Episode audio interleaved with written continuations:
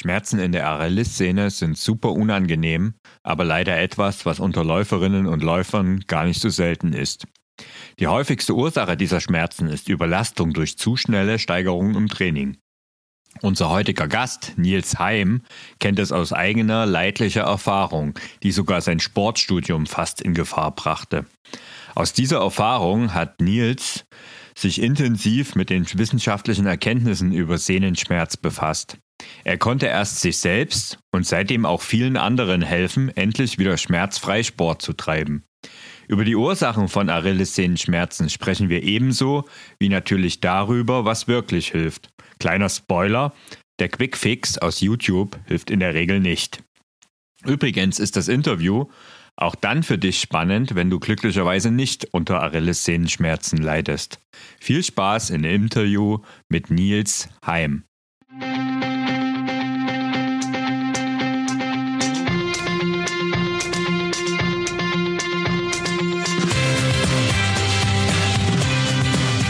Mehr Sport, der Podcast für Couch Potatoes und Gelegenheitssportler, die mehr Bewegung und Sport in ihr Leben bringen wollen. Hallo, hier ist wieder Thorsten, dein Online-Lauftrainer und heute habe ich den Schmerzcoach Nils Heim zu Gast. Hi Nils, schön, dass du da bist. Moin Thorsten, danke für die Einladung. Ja, cool. Äh, Nils, was können sich meine Hörer eigentlich unter einem Schmerzcoach vorstellen? Sehr gute Frage. Ich weiß gar nicht, ob es da eine offizielle Definition dafür gibt. Ähm, aber Schmerzcoach heißt einfach nur, dass ich vor allem mit Menschen arbeiten die Schmerzen haben. Ich bin kein Therapeut, sondern eben Trainer. Dementsprechend nenne ich mich auch Coach und nicht ähm, irgendwie schmücke mich nicht mit fremden Federn. Dementsprechend, ja, bin ich jemand, der mit Schmerzen arbeitet, mit Leuten, die mit die Schmerzen haben. In unserem Fall jetzt eben Achillessehnenschmerzen, aber eben auch Patellasehnenschmerzen.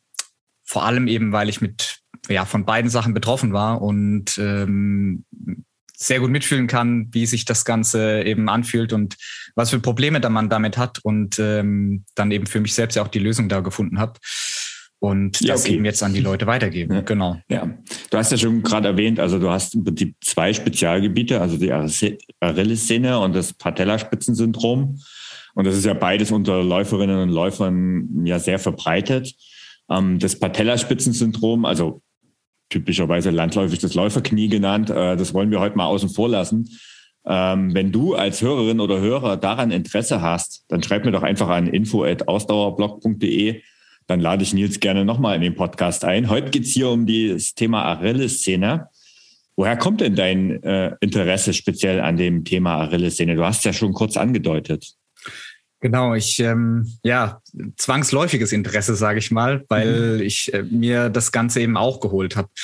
Ähm, mein Körper ist leider auch nicht so robust, wie ich ihn gerne hätte. Vermutlich, weil ich ihn auch einfach nicht so gut behandelt habe, wie er es äh, vielleicht verdient hätte, beziehungsweise weil ich ein bisschen neugierig war und ähm, immer mir so eine kleine Herausforderung im Training suche und dann eben auch auf die Idee gekommen bin, ich möchte noch mal ein bisschen athletischer werden, noch mal ein bisschen ja, höher springen können, ein bisschen schneller werden und habe dann so ein, ich sag mal, drei, viermonatiges ähm, Athletiktraining quasi gemacht und habe dann ja, viele Sprints gemacht, äh, eben auch mit, äh, mit Widerstand, mit einem, äh, einem befreundeten Athletiktrainer. Und das war dann eben, ja, in, im Prinzip in einem Training gefühlt, wahrscheinlich war es schon vorher da, oder mit Sicherheit war es schon vorher da, aber mit einem Training deutlich zu viel. Und da hat sich meine Achillessehne eben direkt gemeldet und äh, war seitdem dann eben stark beleidigt, hat, ähm, hat stark geschmerzt und das ging eben sehr, sehr lange. Und ähm, mich hat einfach unendlich arg genervt, dass ich das ähm, am Anfang nicht wegbekommen habe, weil ich äh, nur so ein sehr oberflächliches Wissen hatte, was das anging. Und habe mich dann da eben einfach tief eingewühlt und habe mir mal alles durchgelesen, was es an ja, Forschung zu dem Thema gibt. Habe mir ähm, Vorträge angeschaut und äh, Podcasts eben ganz viel zu dem Thema gehört, um die Experten da in dem Feld so ein bisschen herauszufiltern, was auch die Nuancen sind, was das Training angeht. Und ähm, ja, habe dann eben angefangen, mit Leuten da zu arbeiten in dem Bereich, weil es noch ganz, ganz viele Leute gibt, die das Problem eben auch haben, gerade eben Läufer, gerade Fußballer, ähm, eigentlich bei vielen Spielsportarten auch. Und ähm, ja, habe dann eben da angefangen, mit, mit Leuten zu arbeiten, weil sie eben mit, mit dem, was sie in der Physiotherapie und dem, äh, mit Ärzten gemacht haben, eben nicht weitergekommen sind oder beziehungsweise nur bis zu einem bestimmten Punkt gekommen sind und äh, vieles eben nicht geholfen hat. Und im Grunde genommen ist es nicht so kompliziert, das ganze Thema, wie man das ähm, behandeln kann oder was man da eben machen kann.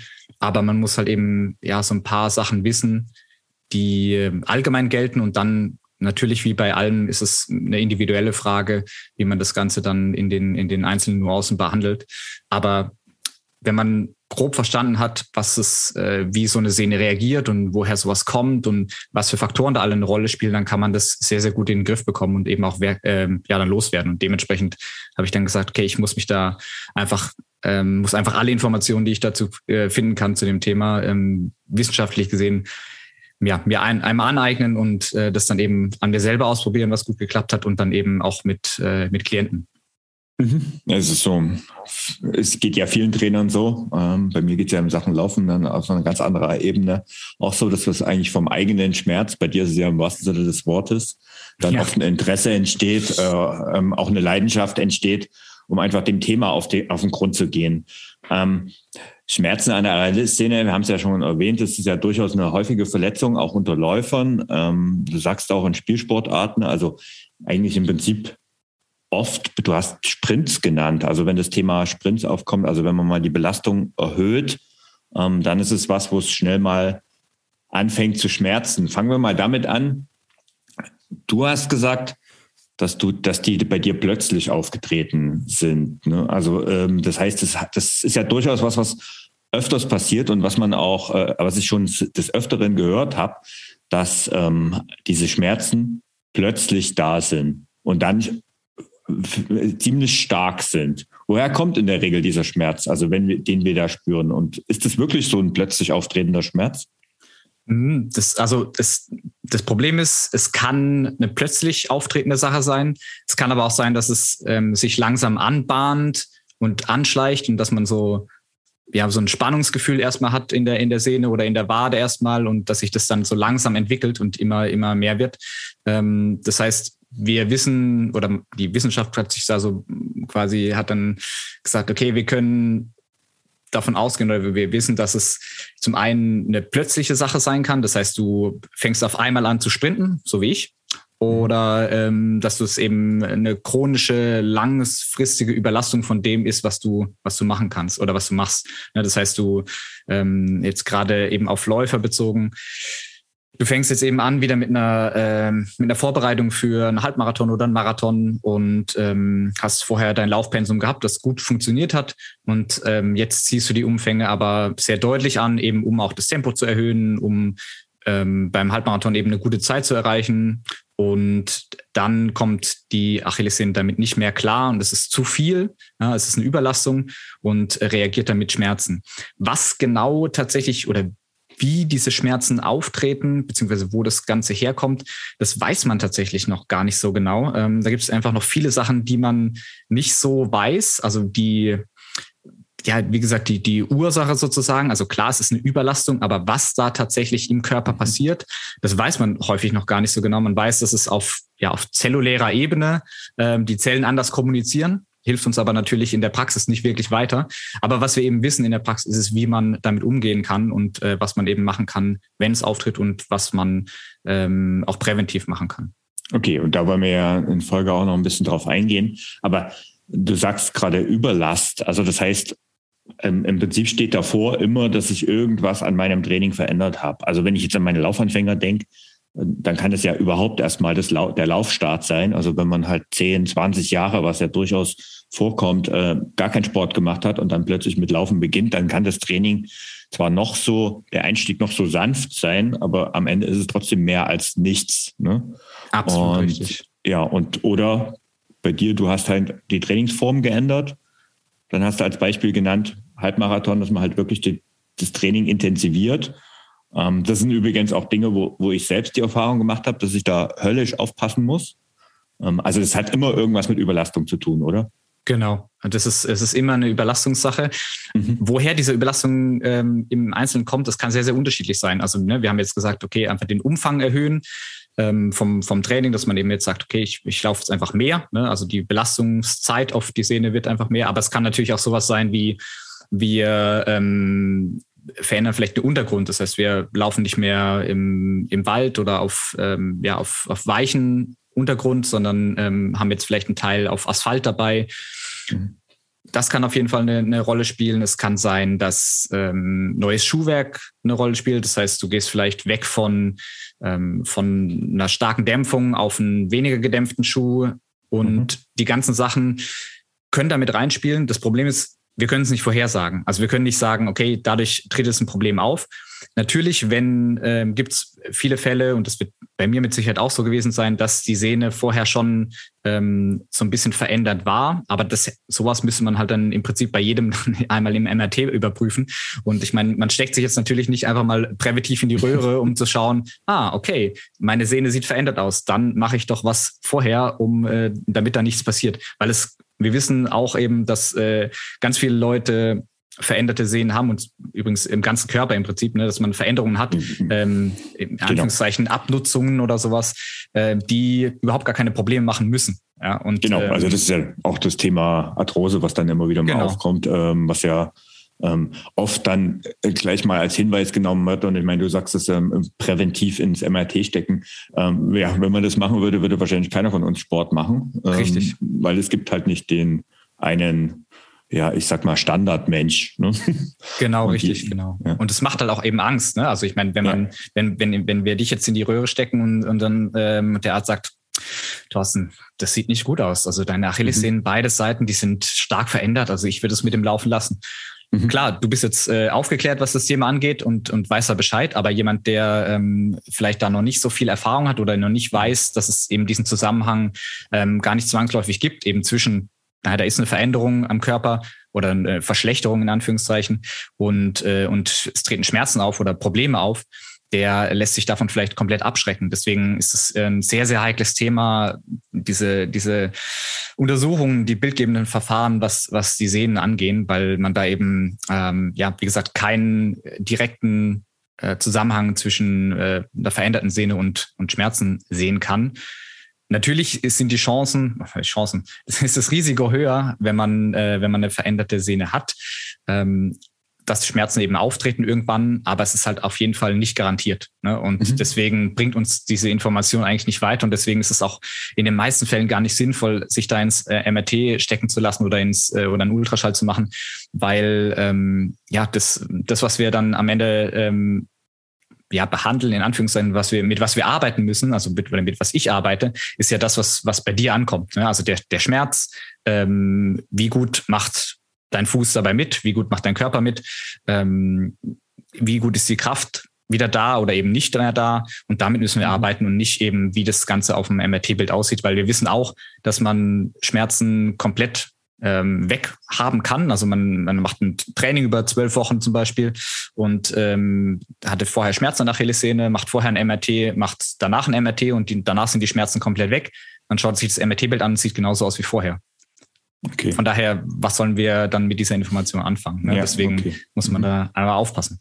Ja, beim Thema Arelleszene haben aber, also Angst hast du ja schon angesprochen, beim Thema Arelleszene haben ja viele auch Angst, die könnte reisen und das ist ja eher was, was, äh, was wir partout vermeiden wollen, weil es ja auch also eine riesen starke Szene ist. Muss man da eigentlich Angst haben, dass wegen Überlastung eine Arelleszene reißen kann? Super guter Punkt. Ähm, der Körper ist in der Hinsicht relativ schlau, nämlich ähm, er in Anführungszeichen warnt uns durch den Schmerz beziehungsweise mhm. schützt sich selber und deswegen kann ich äh, eigentlich allen sagen, die ähm, die Schmerzen an der Achillessehne haben und ähm, sich darüber Gedanken machen, ihr müsst euch keine Gedanken machen ich sag, äh, ich, wenn ich es richtig in Erinnerung habe, ähm, 96 Prozent der Leute oder 98 Prozent der Leute, die ähm, tatsächlich einen Abriss, also wo die Achillessehne wirklich durchgerissen ist, ähm, hatten das ähm, zum einen nicht beim nicht beim Laufen, sondern eben bei äh, bei Sprüngen, bei Richtungswechseln, bei mhm. ja, ähm, Bewegungen, wo viel Last auf einmal sehr abrupt auf die Sehne kommt. Das heißt, für Läufer ist das in den meisten Fällen ähm, gar nicht relevant. Und zum anderen ist, äh, ist, sind diese 96 oder 98 Prozent der Leute hatten keine Symptome vorher. Das heißt, sie hatten keine Schmerzen. Das ist eine ganz, ganz wichtige Sache. Mhm. Also das heißt, es kam wirklich aus dem Nichts. Ähm, ich habe mittlerweile auch immer wieder mit Leuten geschrieben ähm, oder die mich, die mich gefragt haben, die mich angesprochen haben, gerade auf Instagram. Äh, Glaube ich mittlerweile bestimmt so zehn Leute, die eben sich auch einen Achillessehnenabriss ähm, geholt haben und einfach aus Interesse habe ich auch jedes Mal nachgefragt und habe gesagt, okay, ich, ähm, ich kenne die Forschung dazu, die sagt, äh, die Leute hatten keine Symptome. Wie sah es denn bei dir aus? Und alle haben gesagt, dass, es, dass sie nichts vorher gespürt haben, dass sie keine Schmerzen hatten, kein Spannungsgefühl oder irgendwas, sondern dass es wirklich aus dem Nichts kam. Das heißt, da muss man sich wirklich keine Gedanken machen, wenn Schmerzen da sind, dass das passieren könnte. Tatsächlich ist es eher sogar so, dass wenn die Schmerzen da sind und man ähm, eben vielleicht sogar eine Veränderung hatte, vielleicht war man sogar im MRT und hat es bestätigt, dass ähm, Leute eben mit Schmerzen oder mit dieser in Anführungszeichen Entzündung, wie es ja immer diagnostiziert wird, dass die eigentlich eine sogar eine verdickte Sehne haben. Das heißt, es ist mehr gesundes Sehnengewebe da als bei äh, als auf der anderen Seite, wo es wo quasi keine Probleme sind. Mhm. Jetzt lass uns mal den, den Prozess durchgehen. Also mhm. ähm, den blöden Fall, dass wir jetzt Schmerzen haben. Jetzt geht man ja meistens zum Arzt, wenn irgendwie plötzlich der Schmerz da ist und der zu stark ist. Und das ist ja auch erstmal völlig logisch. Du hast aber schon hier und da ja schon mal einen Hinweis gegeben. Ähm, wenn ich jetzt aber zum Arzt gehe, dann wird ja in der Regel erstmal eine Entzündung festgestellt. Und wenn man Glück hat, äh, dann äh, wird man noch geröntgt und bekommt ein MRT. Und du hast es eigentlich schon gesagt, das bringt nichts, sagst du. Warum ist das so? Ähm, ja, es bringt nichts in der Hinsicht. Also zum einen, wie gesagt, gibt es, äh, es gibt sehr, sehr viele Leute, die keine Schmerzen haben, aber eine veränderte Sehne. Ähm, mhm. Wenn man eben, wenn man eine Veränderung da darstellen kann oder zeigen kann, dann ist es meistens, ähm, also dafür, das MRT ist eigentlich dafür gemacht, ähm, tatsächlich irgendwelche ähm, Risse oder ähm, ja, also irgendwelche in Anführungszeichen Beschädigungen tatsächlich zu, ähm, zu, zu finden. Ja, also das heißt, wenn irgendwie ein mhm. Riss in der, in der Achillessehne, was ich, gibt es äh, einen Längsriss zum Beispiel oder einen Teilabriss oder sowas. Sowas ist, dafür ist das MRT sehr, sehr gut um die Struktur der Sehne sich anzuschauen, ist ein MRT eigentlich nicht gut. Da muss man eigentlich einen Ultraschall machen und das machen die Ärzte, die meisten Ärzte eben nicht. Und ähm, es bringt einen aber halt einfach in den meisten Fällen insofern nicht weiter, als dass die Therapie, die wir danach machen, genau das Gleiche ist, weil wir müssen uns sowieso daran orientieren, wie es, wie es dir dabei geht, also wie, wie es dem, dem, dem Klienten in dieser Situation geht, wie sind die Schmerzen, wie reagiert er auf Belastungen, je nachdem eben, was wir ihm geben. Und ähm, da ist es, ist es eigentlich fast egal, was man auf dem MRT sieht, weil der, sag mal, das, was man danach macht, ist sowieso das Gleiche. In den meisten Fällen führt aber das MRT eher dazu eben, dass man, äh, dass die Leute dann eher eben Angst haben, weil der Doktor natürlich eben das sagt, was ich eben auch gerade gemeint habe, so nach dem Motto, hey, deine Sehne sieht aber nicht gut aus, äh, mhm. dann müssen wir jetzt was machen. Und das führt ja nicht dazu, dass du ähm, denkst, okay, wir müssen jetzt äh, in, die Sehne langsam wieder belasten, sondern äh, du machst erstmal nichts. Ne? Du sagst, okay, da ist eine Entzündung drin, ja, dann mache ich jetzt auf jeden Fall erstmal Pause. Und das ist ja leider genau das, was nicht hilft. Genau, also da, das ist ja eigentlich aber oft das, was man immer wieder hört. Also gerade von Ärzten, auch von Orthopäden, ähm, wenn es ans Thema Entzündung geht, geht, dann geht, kommt immer schnell der Hinweis, es ist schonen, also Sportpause machen, ähm, vielleicht im schlimmsten Falle noch irgendwelche oder wenn es schlimmer wird, irgendwelche entzündungshemmenden Mittel wie Ibuprofen oder sowas einnehmen und dann einfach Pause machen. Ähm, ist das die richtige Therapie? Ist das wirklich das, was hilft? Du hast eigentlich schon gesagt, dass es nicht so ist. Genau, das ähm, hilft leider eben nicht. Es hilft, wenn dann nur sehr, sehr kurzfristig. Ähm, also klar, wenn, wenn, du, wenn du Pause machst, dann gehen natürlich auch die Schmerzen, oder mhm. natürlich in den meisten Fällen gehen die Schmerzen dann auch erstmal ein bisschen wieder zurück wenn du sie, wenn du jetzt wirklich sagst, du legst die Füße hoch und, und bewegst sie auch im Alltag jetzt nicht viel. Äh, und das ist jetzt noch nicht so mega weit fortgeschritten, dass du jetzt irgendwie wirklich schon beim, beim Treppenlaufen oder beim Gehen Schmerzen hast. Ja? Dann kann es tatsächlich sein, dass die Schmerzen auch wieder zurückgehen. Aber sobald du wieder anfängst zu laufen, kommen sie direkt wieder und sind wieder genauso da nach kurzer Zeit, wie es eben ähm, so war, als es äh, schlimm war. Ähm, und das hat eben damit zu tun, dass äh, Sehnen im Prinzip relativ, oder eigentlich der ganze Körper relativ einfach funktioniert. Ähm, nach dem Prinzip use it or lose it. Das heißt, benutzt du deinen Körper, dann ähm, behältst du sozusagen deine, diese, die Funktion da, ähm, benutzt sie nicht, dann verliert er diese Funktion. Und das heißt eben, belastest du die Sehne, dann ist alles in Ordnung sozusagen. Belastest du sie zu viel, dann reagiert der Körper eben damit, dass, sie, dass du Schmerzen hast. Aber belastest du ihn gar nicht, dann sinkt auch deine Belastbarkeit eben sehr, sehr stark ab. Ähm, das heißt, die Sehne ist einfach nicht mehr dran gewöhnt. Ganz einfaches Beispiel. Du warst lange nicht, äh, du machst eine, machst eine Trainingspause, weil du vielleicht verletzt bist oder sowas. Vielleicht gehst du ins Fitnessstudio und machst ein bisschen Krafttraining oder machst eben Krafttraining zu Hause, ein bisschen was. Und auf einmal hast du wahnsinnigen Muskelkater. Ja, mhm. Gleiches Spiel, deine Muskeln sind einfach nicht mehr dran gewöhnt und dann reagieren sie eben äh, mit dieser starken Belastung, die auf einmal da ist, die vorher an diese nicht mehr gewöhnt sind, mit Muskelkater. Und da ist es eben genauso. Und das wollen wir natürlich nicht haben. Ne? Wir wollen ja im Prinzip, dass die Sehne ähm, wieder an die Belastbarkeit herangeführt wird oder dass sie wieder ähm, das Laufen ab kann. Ne? Und das müssen wir eben erreichen, indem wir sie ganz langsam eben wieder daran gewöhnen. Das heißt, eben mit langsamem Training und eben nicht durch komplette Ruhe, weil das uns eben nicht weiterbringt. Und die entzündungshemmenden Mittel eben auch nicht. Einfach aus dem Grund, weil es nicht hauptsächlich eine Entzündung ist. Das wird zwar immer noch so häufig diagnostiziert, aber alle Experten in dem Feld sagen, der Begriff, ähm, früher hat man ja immer gesagt, äh, Tendinitis, ne, Achilles Tendinitis oder ähm, Tendonitis. Und das ist eigentlich ein falscher Begriff, weil es ist nicht hauptsächlich eine Entzündung. Man findet zwar so ein paar Entzündungsmarker, also ne, wenn man das sich im Detail mhm. untersucht, dann, ähm, dann findet man so leichte Entzündungsprozesse, aber das, sind, das ist nicht der Hauptgrund oder beziehungsweise das ist nicht die Hauptursache ähm, dafür, dass du, dass du Schmerzen hast. Deswegen helfen da eben auch Pause und entzündungshemmende Mittel eben nicht, sondern wenn dann nur kurzfristig, aber mhm. ähm, auf lange Zeit nicht. Und das ist halt eben ein großer Unterschied zu, wenn wir normalerweise eine Entzündung im Körper haben und dann tatsächlich Pause machen oder uns schonen, entzündungshemmende Mittel nehmen, und dann eben tatsächlich das Ganze weggeht und wir danach wieder ähm, alles machen können. Ne? Das ist in dem Fall halt eben nicht so. Okay, also das heißt, ähm, ich sag mal, eine kurzfristig zwei, drei Tage, wenn so der akute Schmerz da ist, macht sicherlich eine Pause Sinn. Auf jeden Fall. Ähm, aber dann, ähm, sobald der akute Schmerz weg ist, sollte man eben zu anderen Maßnahmen greifen. Jetzt gehen wir mal einen Schritt zurück, denn wir sind ja im Internetzeitalter und äh, bevor jemand heutzutage zum Arzt geht, dann wird ja meistens erstmal Dr. Google gefragt. Ähm, ich habe das mal im Vorfeld mit dem heutigen Thema, also man kann ja dazu stehen, wie man will. Also es ist halt einfach ein Fakt. Ne? Auf jeden ähm, Fall. Ich, ich habe das im Vorfeld mit dem heutigen Thema mal gemacht und habe bei YouTube Achillessehne Schmerzen eingegeben. Rausgekommen sind viele Videos, speziell sogenannter Schmerzspezialisten, die irgendwelche Dehnübungen oder Faszientraining zeigen, die den Schmerz lindern sollen. Wenn jetzt schon Ruhe nichts bringt, funktioniert wenigstens das.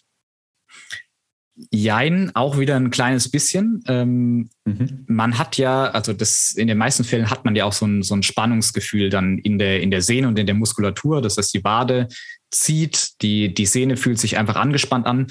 Und kurzfristig hilft häufig eben so äh, eben den ähm, so das klassische sich auf die Treppenstufe stellen, das hast du wahrscheinlich da auch eben gesehen, mhm. ähm, und dann eben sich äh, sozusagen die, die Ferse über der Treppenstufe hängen lassen und ähm, dann in dieser Dehnung drin verharren. Ähm, ich glaube, in 90 Prozent der Fälle, wenn ich, äh, wenn ich meine, äh, meine Vorgespräche oder meine Erstgespräche mit, mit Kunden habe, dann wird das gesagt. Ich habe gedehnt, ich habe gedehnt, ich habe gedehnt. Das ist immer ein bisschen besser gewesen dabei, aber danach kam es wieder zurück. Und das ist hat oder folgt diesem, diesem Prinzip der Belastbarkeit, weil das denen eben auch wieder nur wie entzündungshemmende Medikamente oder eben, ähm, haben wir jetzt noch nicht drüber gesprochen, aber die ganzen anderen Therapien beim Arzt, Stoßwellentherapie, Eigenblut und so weiter, die helfen halt kurzfristig, weil es die Symptome, eben den Schmerz in dem Fall lindert, aber es hilft eben nicht, die Belastbarkeit der Sehne wieder aufzubauen. Und dementsprechend ähm, ist es vollkommen normal, dass es dann erstmal kurzfristig besser wird. Bei manchen tatsächlich auch nicht, aber bei vielen wird es danach besser. Man, man, dehnt immer ein bisschen und ähm, dann denkt man, ah cool, jetzt habe ich aber was gefunden, was funktioniert, weil es ja mhm. direkten, einen direkten Effekt hat. Und dann ähm, machst du das am Tag zwei, dreimal, merkst, okay, es wird besser. Am nächsten Tag ist es aber wieder genauso. Und dann musst du es wieder machen und wieder machen, wieder machen. Und das sind eben diese ganzen Maßnahmen, diese ganzen kurzfristigen Maßnahmen, die ähm, man eben auch in solchen, äh, ja, in einem kurzen Video oder in einem kurzen Post besprechen kann, aber die halt eben nicht dazu führt, dass du langfristig wieder laufen gehen kannst, ähm, wenn das eine, eine schwerwiegende Sache ist. Ne? Ähm, mhm.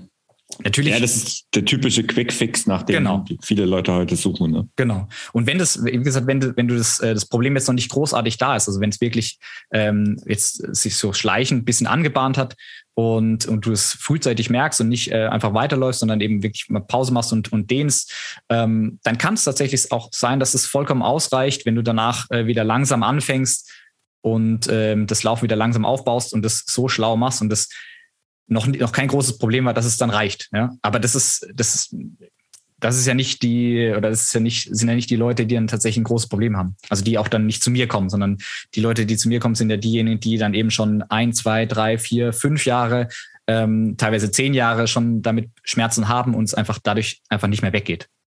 Mhm. Das heißt, ähm, wo das Ganze dann eben schon chronisch wird und genau. ähm, du gesagt hast, also du hast ja gesagt, letztendlich, man spricht dann immer von einer chronischen Entzündung, aber es ist ja keine, wie du, wie wir jetzt gelernt haben, ähm, oder nicht nur. Genau. Und jetzt hast du gesagt, es gibt ja noch auch bei chronischen Schmerzen an der Achillessehne noch weitere Therapiemaßnahmen. Was ein paar, du hast Stoßwellentherapie genannt. Ähm, was was gibt es da noch so? Es gibt, äh, also da, was es alles gibt, äh, da ist, da ist die, sind die Möglichkeiten so unendlich. Ich weiß gar nicht, wo ich anfangen okay. soll.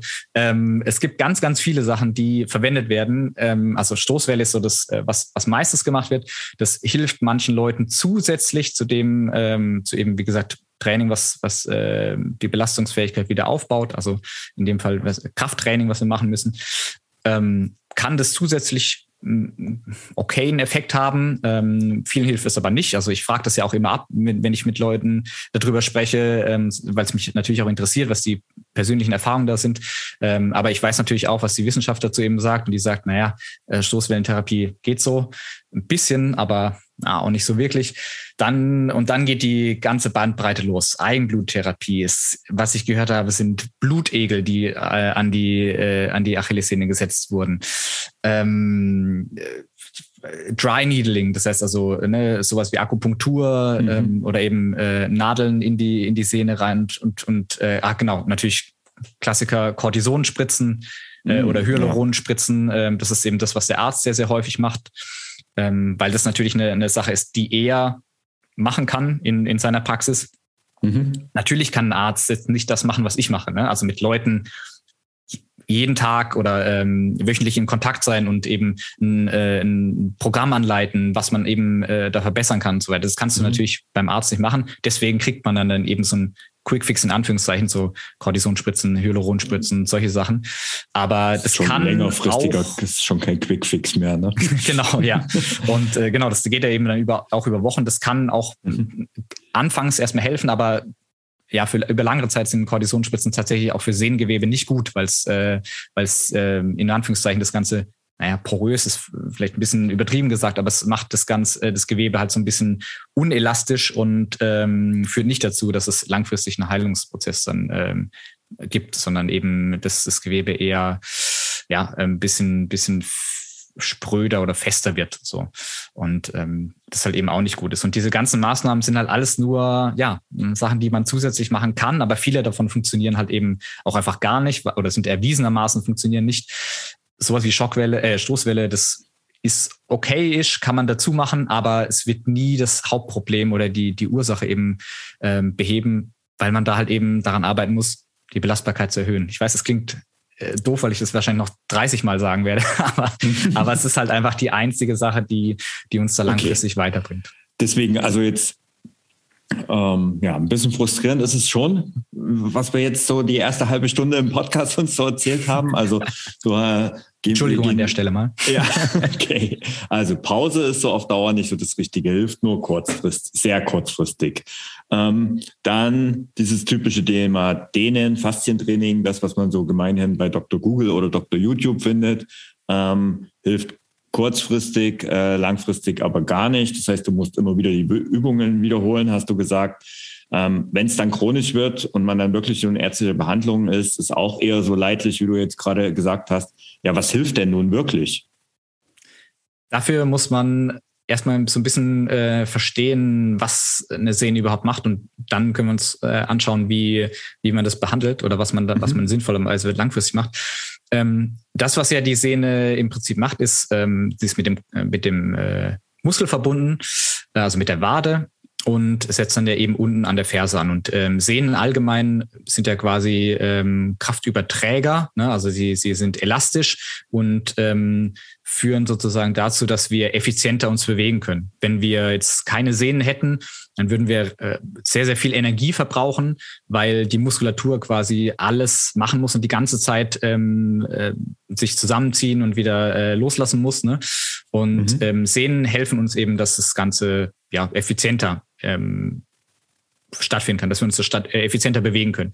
Und beim Laufen ist es ja so, dass wenn wir, ähm, dass wir im Prinzip beim Laufen ja ganz viele kleine Sprünge hintereinander haben. Ne? Also immer, im Prinzip immer, mhm. wir sind ja immer kurz in der Luft. Das heißt, ähm, immer wenn wir landen, dann wird die Sehne sozusagen langgezogen und ähm, nimmt Energie auf und gibt sie wieder ab. Ne? Mhm. Wie so ein Gummiband können wir uns das gut genau, vorstellen. Genau, das ist das Prinzip des Laufens. Genau, genau. Und ähm, deswegen kriegen übrigens auch ähm, sehr äh, explosive Leute oder äh, Leute, die zum Beispiel sehr, sehr hoch springen können ähm, oder eben auch ähm, Langstreckenläufer und so weiter, ähm, sehr, sehr häufig ähm, solche Sehnenbeschwerden, weil sie ihre Sehnen sehr, sehr gut benutzen können. Ja, also weil sie sehr, sehr mhm. effizient benutzen können. Das heißt, sie nehmen, sie verbrauchen nicht so viel Energie in der Muskulatur, dementsprechend können sie natürlich auch einen höheren Pace laufen und ähm, mhm. kriegen dann eben aber äh, dann Sehnenbeschwerden, weil sie die eben dadurch sehr effizient nutzen. So, jetzt haben wir, ähm, jetzt haben wir jedes Mal so einen kleinen Sprung mit drin und die Sehne muss jedes Mal arbeiten. Und das ist eben das, was, wo Sehnen auch am meisten Arbeit verrichten müssen, nämlich wenn sie Energie aufnehmen und wir abgeben müssen in, einem, in einer kurzen Zeit bei Sprüngen. Und ähm, was wir jetzt machen, um das Ganze wieder dahin zu bekommen. Das heißt, Laufen funktioniert jetzt erstmal nicht mehr. Wir haben, wir haben dabei Schmerzen und sagen, okay, wir müssen da, wir müssen jetzt erstmal mit dem Laufen an sich Pause machen. Dann fangen wir auf der genau gegenüberliegenden Seite an. Das heißt, ähm, was Schmerzen verursacht, ist, die Sehne bewegt sich ganz, ganz schnell, muss viel Energie auf, äh, in einer kurzen Zeit Energie aufnehmen und wir abgeben. Also setzen wir ganz auf der anderen Seite des, äh, des Strahls an und sagen, okay, wir nehmen eine Übung, wo die Sehne einfach in der gleichen Position bleibt, aber eben trotzdem unter Last ist. Und das kann eben sein, sowas wie im Stehen an der Treppenstufe erstmal einfach die Position halten. Das heißt, einbeinig, wenn es geht, zweibeinig, ähm, also beidbeinig, zweibeinig klingt sehr gut, ja.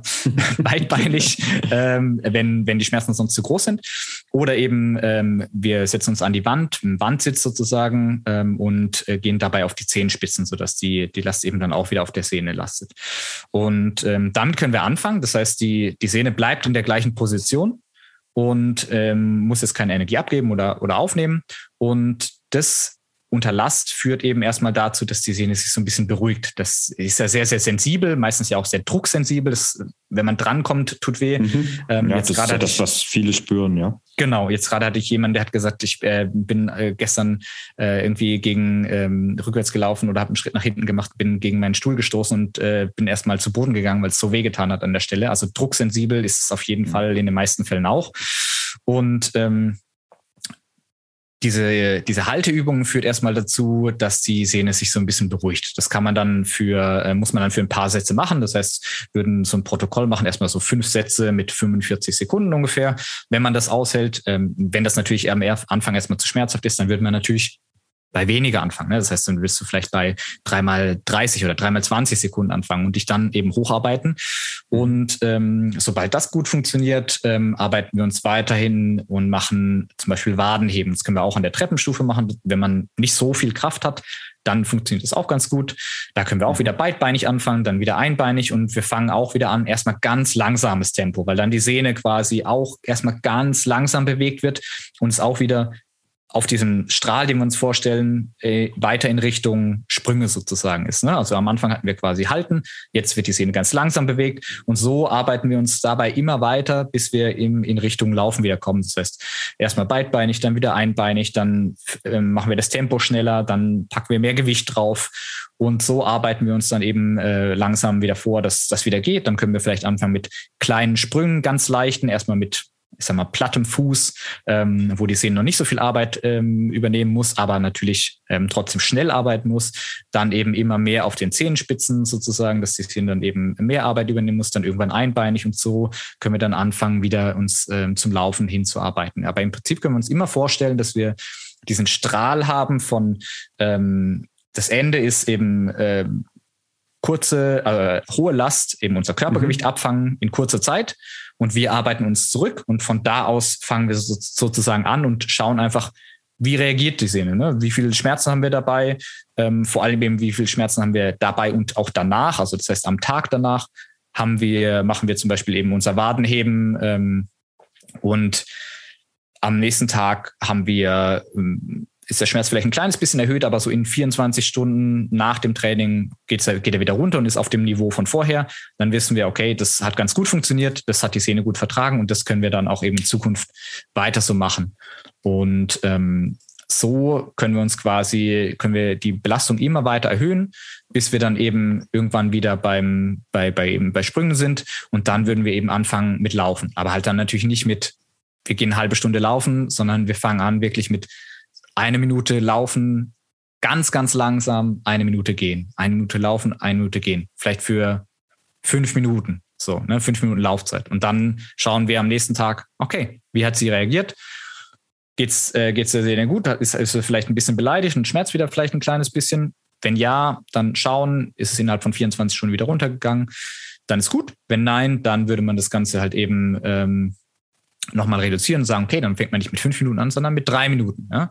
Wenn das geht, dann eben mit vier Minuten und so weiter. Und so arbeiten wir uns eben langsam hoch und das müssen wir halt eben auch machen, weil, du hast es am Anfang sehr, sehr gut gesagt, die Sehnen sind einfach sehr sensibel für Veränderungen in der Belastung. Ne? Also über Untergrund, über Schuhe, über eben Umfang vor allem. Ähm, wenn ich, äh, auch ein Riesenthema, ne, wo es immer von, von Laufstil gesprochen wird, fange ich an, äh, mich mit, Lauf, mit dem Laufstil zu beschäftigen und ähm, mir wird geraten, auf den Vorderfußlauf umzusteigen. Dann fange ich an, auf den Vorderfuß zu laufen. Dann muss natürlich auch die Sehne mehr, mehr arbeiten, weil sie, mhm. weil sie mehr äh, Last abnimmt. Und die, dann die plötzlich auf dem Vorderfuß laufen wollen, sind potenzielle Patienten von dir. Ne? ja, genau, ja. Genau. Und ähm, all das ähm, sind Veränderungen ne? in, der, in, mhm. in dem, was, was, die, was die Sehne eben übernehmen muss. Und wenn man das langsam macht, dann funktioniert es auch super gut. Das ist auch überhaupt kein Problem. Mhm. Ich möchte da auf gar keinen Fall irgendwelchen Leuten Angst machen, jetzt zu sagen, oh, ich wollte jetzt eigentlich auf den Vorderfußlauf umsteigen und jetzt, jetzt mache ich das lieber nicht, weil ich jetzt Angst haben muss, dass ich Schmerzen bekomme. Absolut nicht. Wenn man ähm, den Körper langsam an Belastung gewöhnt, dann ist es vollkommen okay. Ne? Wenn man Laufanfänger ist, dann fängt man natürlich nicht an, fünfmal die Woche 60 Minuten mhm. zu joggen, weil man merkt, das haut nicht hin. Ne? Aber wenn du ja. eben anfängst mit je nachdem, was für ein Status bist, 10, 15, 20 Minuten, vielleicht eine halbe Stunde, wenn es schon geht. Und das erstmal einmal die Woche und dein Körper verträgt es, dann vielleicht zweimal die Woche und so weiter und sich einfach da langsam hocharbeitet, genauso beim Vorderfußlauf, dann funktioniert das auch wunderbar.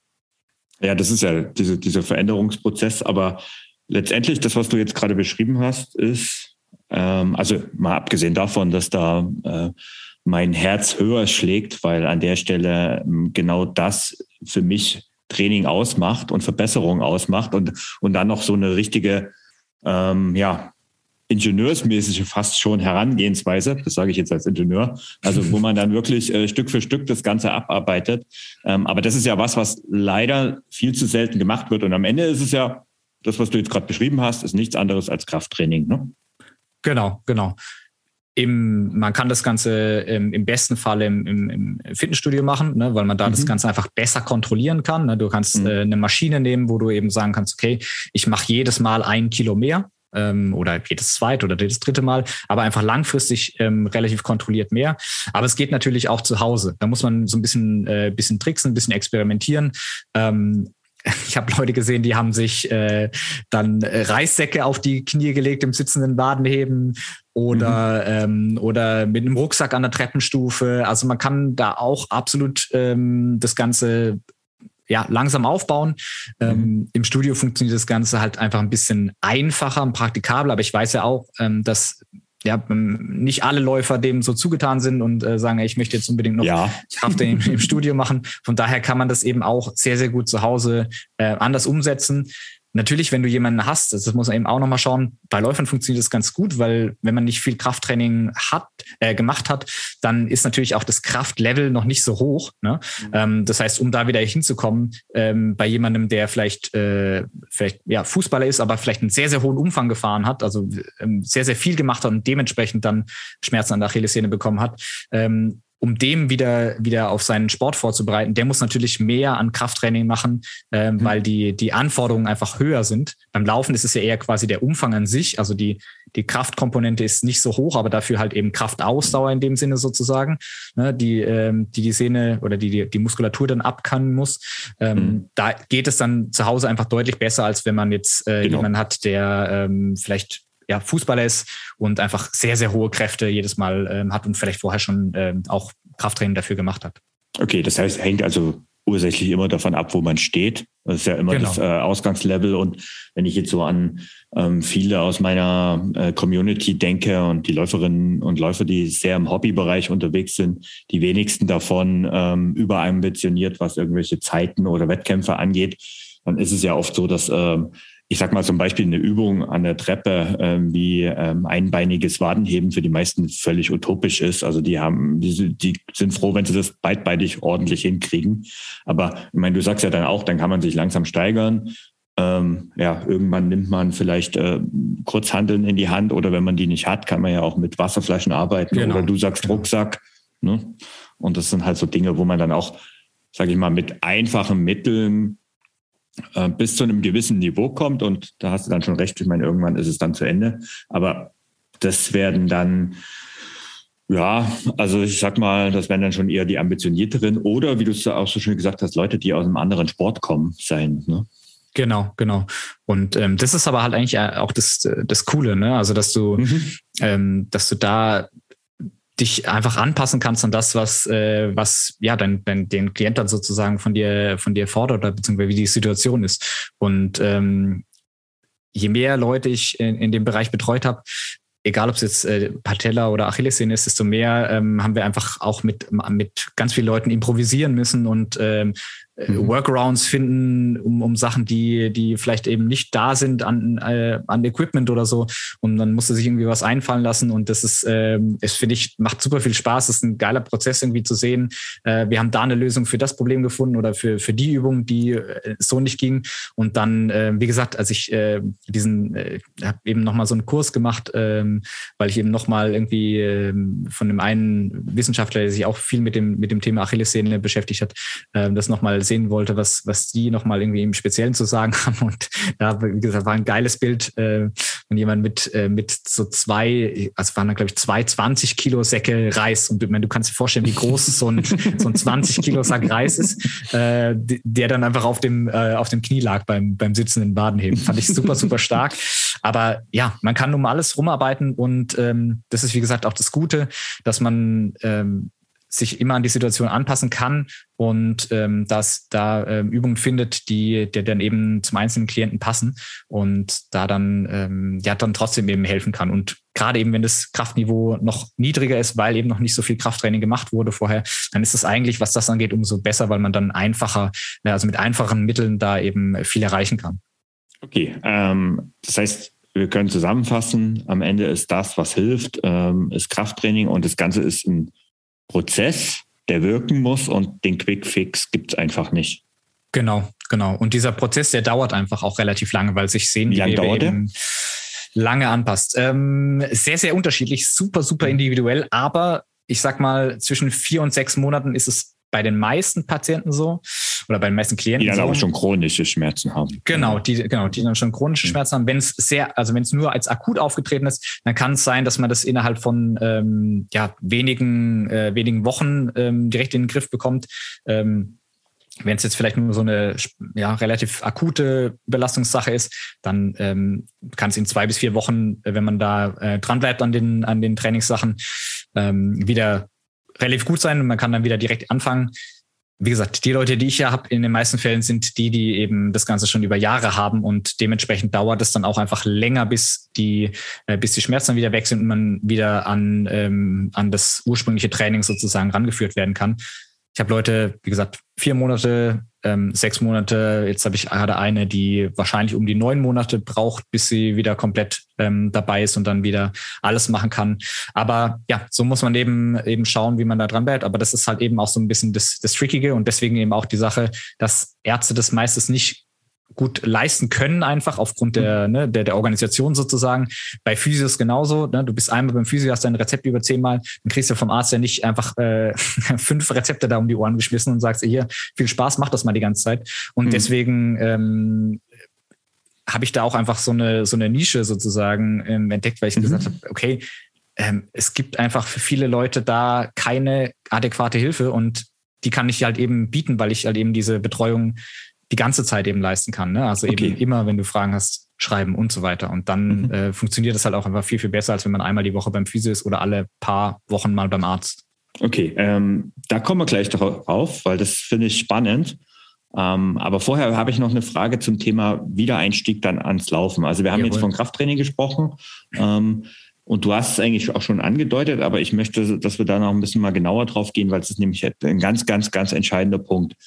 Ähm, in der Regel, du hast gesagt, wir müssen deutlich weiter vorne anfangen, wo wir aufgehört haben beim Training. Also das ist nämlich ein, ein Punkt, den viele Läufer nicht hinkriegen, also einfach ja. auch ihr Ego da einfach auch im Wege steht. Also wenn für mich normalerweise eine Stunde laufen kein Problem ist, dann fange ich nicht mit zehn Minuten an, dafür ziehe ich mich nicht um. Das ja. ist ja so ein typisches Gerede und du sagst aber, es muss sein.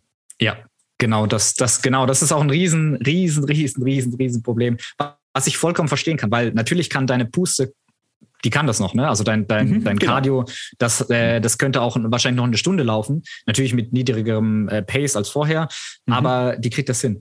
Und ähm, deine Sehne aber nicht. Und deswegen muss man halt eben äh, wirklich sein Ego absolut zurückschrauben und dann eben sagen, okay, ich fange wirklich mit einem Minimal-Ding an und schaue einfach, wie reagiert das Ganze. Habe ich danach mehr Schmerzen? Wie gesagt, diese 24-Stunden-Regel kann man sich auf jeden Fall gut merken. Mhm. 24 Stunden nach dem Training schauen oder beziehungsweise bis 24 Stunden ist der Schmerz dann wieder zurückgegangen auf Ausgangsniveau vorher. Dann war es okay dann, dann erhöhe ich ein kleines bisschen, aber auch wirklich ein kleines bisschen. Ne? Ähm, das heißt, bin ich vorher vielleicht zehn Minuten gelaufen und bin damit eingestiegen und es klappt, dann laufe ich jetzt mal zwölf Minuten im gleichen Pace und mhm. dann eben 15 Minuten und dann mal 20 Minuten. Und wenn das alles sehr, sehr easy klappt, natürlich kann ich dann auch mal vielleicht ein, äh, ein paar Schritte mehr machen ne? und, äh, und das Ganze ein bisschen schneller erhöhen und dann wieder anpassen.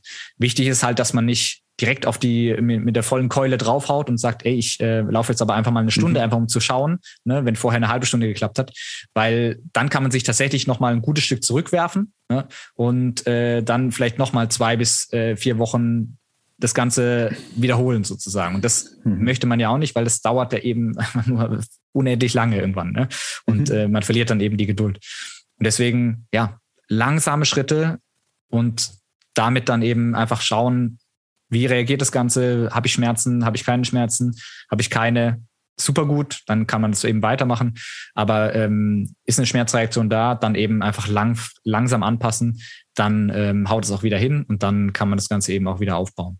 Mhm. Und wir haben jetzt heute, wir sprechen heute über das Achilles-Szene, aber das, was du jetzt so wunderbar beschrieben hast, das trifft eigentlich auf nahezu sämtliche Beschwerden zu, die man so hat. Ne? Genau. Und das ist tatsächlich auch ein Punkt, der vielen ähm, am schwersten fällt, dass sie einfach nicht den Schritt zurückgehen und äh, wirklich, also ich sag's jetzt, also es ist wirklich so, dass es vom einfach ist es Ego gesteuert, nichts anderes. Hundertprozentig. Ja. Ich, okay. Ich, ich, möchte mich da ja gar nicht rausnehmen. Also, nee, nee, also ich mich ja auch nicht. Also das ist jetzt, also ich kenne das sehr wohl. Also wenn man, also jetzt meine Standardhausrunde sind ungefähr dreiviertel Stunde. Das ist das, wenn ich einfach mal ähm, ja unambitioniert, einfach locker ich sage immer so schön, mittlerweile äh, auslüften will, ähm, ja. dann gehe ich da einfach eine äh, lockere Runde laufen. Und wenn ich jetzt aber, was ich jetzt letztes Jahr auch hatte, jetzt äh, nicht am Arillis-Sehne, aber ich hatte auch mal seit längerem wieder Schmerzen ähm, und Probleme und musste dann wieder mit 20 Minuten einsteigen und das war ja. total schwierig. Ja, das glaube also ich. ja. ja, ich okay. habe ja früher auch einfach 8,4 Kilometer war meine Standardrunde und dann mhm. äh, halbes Jahr nicht joggen gewesen, feuerfrei und es ging. Ne? Wenn ich das jetzt mache, dann ja, kann ich mich wieder selbst in mein eigenes Programm einweisen. Okay. ja, okay, da hast du eigentlich schon das Stichwort gegeben. Ähm, wir haben schon gesagt, du, du nennst dich Schmerzcoach ähm, ja. und du hast auch am Anfang gesagt, du bist Fitnesstrainer und kein Arzt und auch kein Physiotherapeut. Genau. Wie funktioniert so ein Coaching bei dir? Erzähl mal. Genau, also in den allermeisten Fällen sind potenzielle Klienten ja sowieso schon mal beim Arzt gewesen. Das heißt, mhm. ähm, das ist auf jeden Fall ganz, ganz wichtig, dass man das äh, immer in Zusammenarbeit mit einem Arzt äh, macht. Deswegen, ähm, ich ersetze da keinen Arzt und ähm, muss da eben auch auf, einfach aufpassen, dass ich äh, da nicht irgendwelche äh, Sachen verspreche, die, die ich äh, ja sowieso nicht halten könnte oder die äh, mhm. einfach unseriös sind. Deswegen ähm, es ist einfach ein Zusatzding für Leute, die ähm, meistens beim Arzt waren, meistens Physiotherapie probiert haben, ganz viele Sachen ausprobiert haben und das dann nicht mehr hinhaut. Und ähm, im Grunde ist es relativ simpel.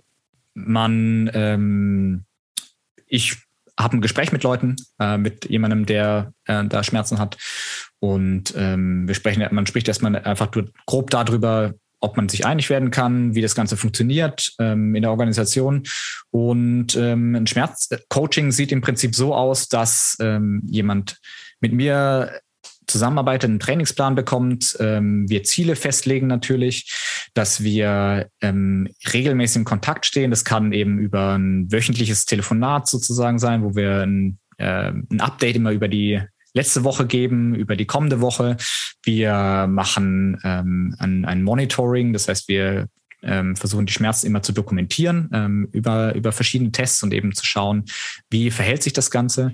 Und ähm, in den ähm, Telefonaten geht es eben auch geht es mir vor allem sehr, sehr stark darum, dass ähm, potenzielle Kunden dann halt eben oder Kunden dann eben wissen, wie kann ich das Ganze jetzt in den Griff kriegen? Also verstehen, was das Problem ist und ähm, was die Sehne eben macht und ähm, ne, viele Sachen, von, über die wir heute gesprochen haben. Und natürlich eben auch, wie kann man das in Zukunft ähm, in den Griff bekommen, beziehungsweise was muss ich in Zukunft tun, wenn das jetzt, sollte das nochmal auftreten. Und dann ähm, geht es eben in den, den Prozess durchzugehen. Das heißt, ähm, es wird trainiert, es wird das Krafttraining gemacht, es wird dann langsam wieder eben sich ans Laufen ran, rangeführt, so wie wir das jetzt eben auch besprochen haben.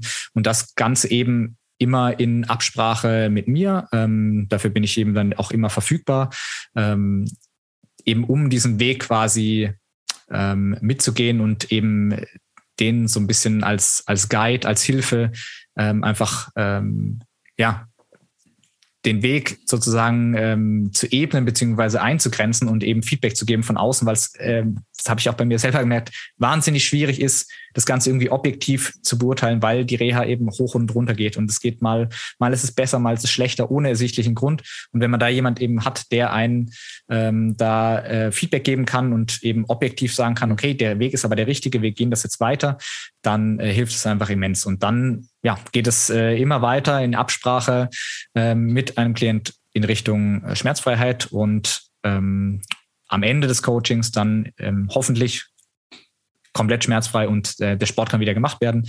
Und zusätzlich weiß man halt eben auch, was man in Zukunft dann eben dagegen tun kann.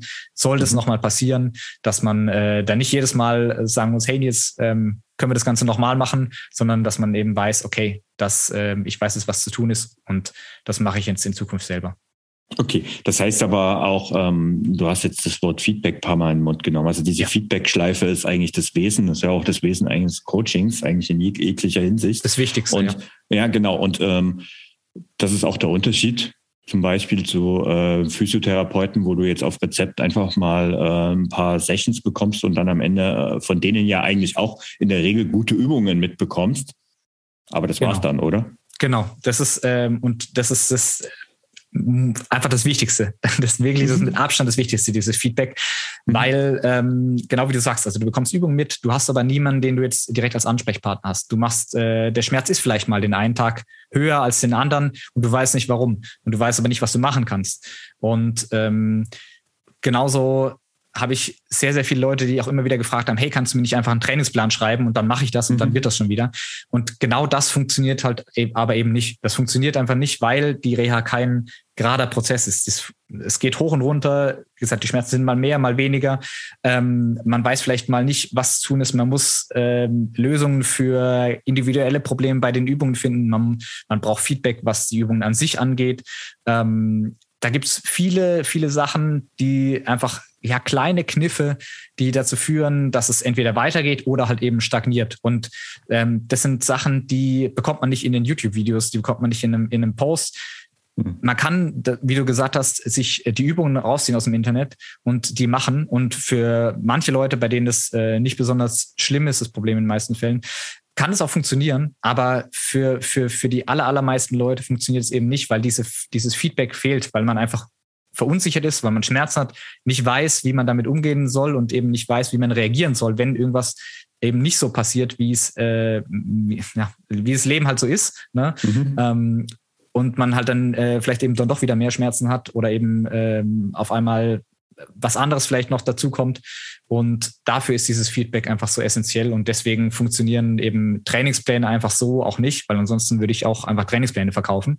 Mhm. Dann würde es, äh, würde es mit Sicherheit auch funktionieren. Aber das klappt einfach nicht. Ja, das, äh, dieses Feedback ist essentiell. Und ähm, deswegen bekommt man dann halt eben auch diese Hilfe, da weiterzumachen und ähm, eben zu wissen, was man tun muss, wenn das und das passiert und ähm, mhm. eben weiter auf seinem Weg geht. Okay, sehr gut. Ähm, jetzt kommen wir langsam mal zum Ende und ähm, ich will dich aber nicht gehen lassen, ohne noch irgendwie ein paar praktische Tipps bei dir ähm, rauszukitzeln. Ähm, wir, wir nehmen jetzt mal an, also ich meine, das Allerbeste ist ja, da sind wir uns, glaube ich, drin einig, dass gar keine Schmerzen erst auftreten. Absolut. Und ähm, jetzt gehen wir mal davon aus, dass ich ähm, keine Schmerzen beim Laufen habe ähm, aber ich kann ja auch schon was zur Vorbeuge tun, um damit gar nicht erst welche auftreten in der Achilles-Szene. Nennen wir einfach mal deine Top 3 Kraftübungen zur Kräftigung der Muskulatur rund um die Achilles-Szene. Ja. Ist zwar schwierig im Podcast zu erklären, aber nennen wir. Alles gut, kriegen wir hin, ja. kriegen wir hin. Okay. Auf jeden Fall. Ähm, Nummer eins, auf jeden Fall Wadenheben beziehungsweise mhm. Nummer eins und Nummer zwei sind Wadenheben. Okay. Einmal äh, im Stehen, das heißt, äh, das kann sein eben, ähm, so wie wir es auch gesagt haben, an der Treppenstufe. Mhm. Im besten Fall, wenn es, äh, wenn man es hinbekommt, einbeinig. Wenn, wenn das noch zu schwer ist, dann kann man erstmal beidbeinig arbeiten. Man kann beidbeinig anfangen, hoch und runter. Man kann beidbeinig hoch und einbeinig runter. So kann man sich da ähm, weiter rantasten mhm. und da auf jeden Fall stärker werden. Das heißt auch einfach wie beim Laufen auch langsam den Umfang steigern. Ich fange an mit, ich schaffe vielleicht fünf Wiederholungen ähm, einbeinig, dann würde ich einfach äh, beim nächsten Mal versuchen, sechs Wiederholungen einbeinig zu schaffen und dann sieben und sich da so einfach langsam hocharbeiten. Ähm, das ist auf jeden Fall eine ganz, ganz wichtige Sache. Einmal im Stehen. Wenn das zu leicht wird, dann kann ich natürlich auch ein Zusatzgewicht dazu benutzen. Ein Rucksack, ein Sixpack Wasser ähm, und da eben ganz langsam zu steigern oder eine Handleben, wenn ich eine habe. Dann auf jeden Fall im Sitzen auch noch. Unsere Wadenmuskulatur ist nämlich, ähm, hat zwei Haupt, ja, Hauptmuskeln. Ähm, ein, die eine wird eben besonders im Stehen gefordert, beziehungsweise äh, im gestreckten Knie und die eine, wenn das Knie gebeugt ist.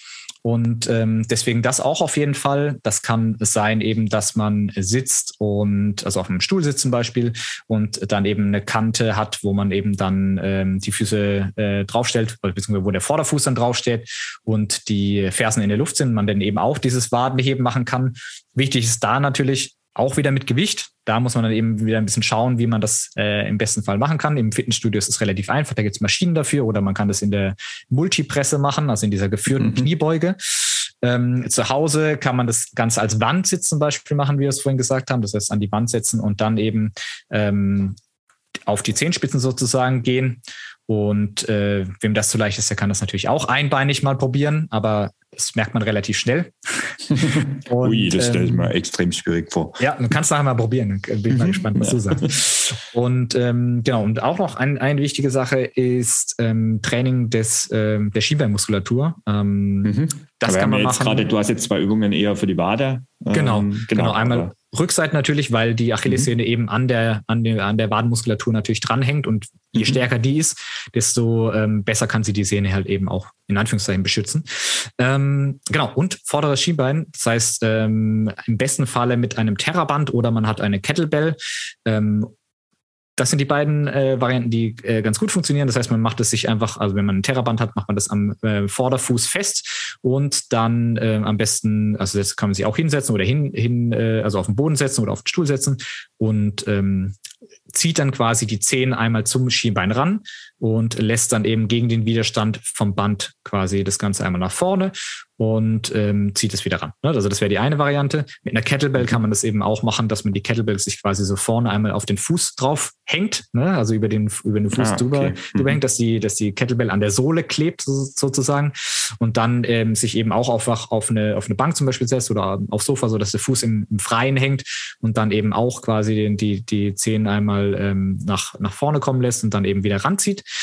Oder als Möglichkeit, wenn man gar nichts davon als Equipment hat, kann man sich auch ähm, an die Wand stellen, diesmal nicht in die Hocke gehen, sondern quasi mit gestreckten Knien, die, Fü äh, die Fersen dann so ein bisschen äh, ein paar Zentimeter weg von der, von der Wand, das heißt äh, ne, so 20, 30, 40 Zentimeter kann man machen. Und dann eben ähm, quasi ist von Hüfte bis äh, Rücken äh, oder bis Kopf ist, äh, ist an der Wand, die, äh, die Füße sind dann entfernt von der Wand. Und dann zieht man eben auch die, die Zehenspitzen zum Schienbein hin und ähm, lässt wieder nach vorne ab wird man auch sehr, sehr deutlich, sehr, sehr schnell beim Schienbein merken. Und die Schienbeinmuskulatur ist einfach auch wichtig, ähm, den ersten äh, Stoß sozusagen abzufangen, beziehungsweise ähm, den Fuß zu stabilisieren und ähm, hilft dementsprechend auch einfach ähm, die Achillessehne so ein bisschen davor zu beschützen, äh, überlastet zu werden. Genau. Das sind eigentlich okay. so die drei, Top drei, mit denen man da ganz gut arbeiten kann. Super, perfekt. Vielen, vielen Dank, Nils. Wo finden meine Hörerinnen und Hörer etwas über dich und wie können sie dich eigentlich erreichen? Ja, am besten ähm, über Instagram, wenn äh, Sie das haben. Das heißt nils.heim.schmerzcoach. Mhm. Oder eben über meine Homepage, die gerade noch so ein bisschen in um, Aufbau ist. Das heißt, äh, im besten Falle äh, drückt ihr die Augen zu und ähm, schaut dann erst in einer Woche rein. ähm, einfach auf nilsheim.de, ganz simpel. Ähm, so wie man spricht, ohne E bitte im Namen, im Nils. Ne? Das äh, ist ganz, ganz wichtig. Also nilsheim.de, da findet man äh, mich dann eben auch. Da kann man dann äh, mich auch kontaktieren, genauso über Instagram. Auf Facebook auch Nils Heim Schmerzcoach eingeben, dann findet man mich auch einfach direkt. Und über einen der drei Kanäle wird man das auf jeden Fall äh, hinbekommen und auch natürlich gerne bei Fragen ähm, einfach mal anschreiben und ähm, dann ja bekommt man eigentlich immer eine Antwort. Super. Super. Also ich verlinke natürlich auch alles in die Show Notes. Ähm, ihr könnt also in die Show Notes gehen, wenn ihr jetzt gerade beim Joggen seid, was ja die meisten machen, wenn sie ähm, bei mir jetzt hier den Podcast hören. Ja, ich glaube, wir haben die Stunde geknackt. Ähm, es dürfte ein neuer Rekord gewesen sein. Danke, Nils, dass du heute hier zu Gast warst. Und ich sag schon mal bis zum nächsten Mal, denn ich glaube, du musst noch mal zum Thema Läuferknie vorbeikommen. Wann immer du, wann immer du fragst, Thorsten. Vielen, vielen Dank okay. für die Einladung. Danke, ciao. Tschüss.